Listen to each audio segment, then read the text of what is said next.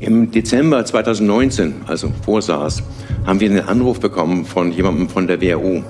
Es ging um das Programm Disease X, die unbekannte Krankheit.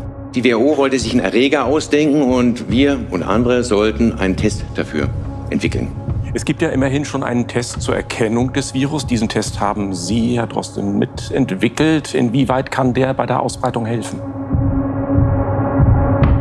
Der Herr Drosten, der hat dann mit seinen Kollegen da diesen Test eingereicht, der dort von der WHO dann empfohlen wurde. Da waren schon Interessenkonflikte von Anfang an erkennbar.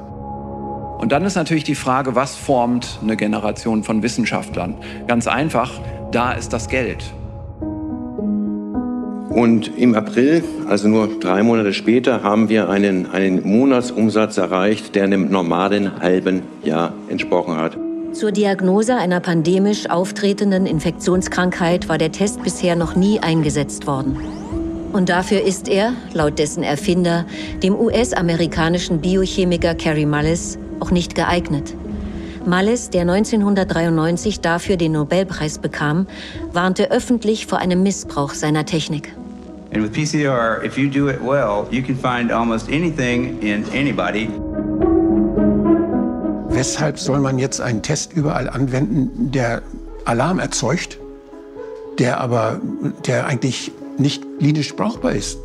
Der zeigt keine konkrete Infektion an. Hallo, mein Name ist Siemering vom Ordnungsamt. Wir überprüfen die Quarantäneauflagen des Gesundheitsamtes. Jetzt sehe ich, jetzt, jetzt sehe ich Sie gerade an der Tür. Wie geht es Ihnen? Nach dem Ausbruch in China im Januar haben wir alle Kräfte mobilisiert, um zu verhindern, dass das Coronavirus nach Deutschland kommt. Dafür haben wir zum ersten Mal in der Geschichte der Bundesrepublik Bürgerinnen und Bürger zentral in Quarantäne genommen. With all the current issues on our agenda, we tend to forget that we are in the midst of the fourth industrial revolution, which accelerates global change in much more comprehensive and faster ways than the previous three revolutions.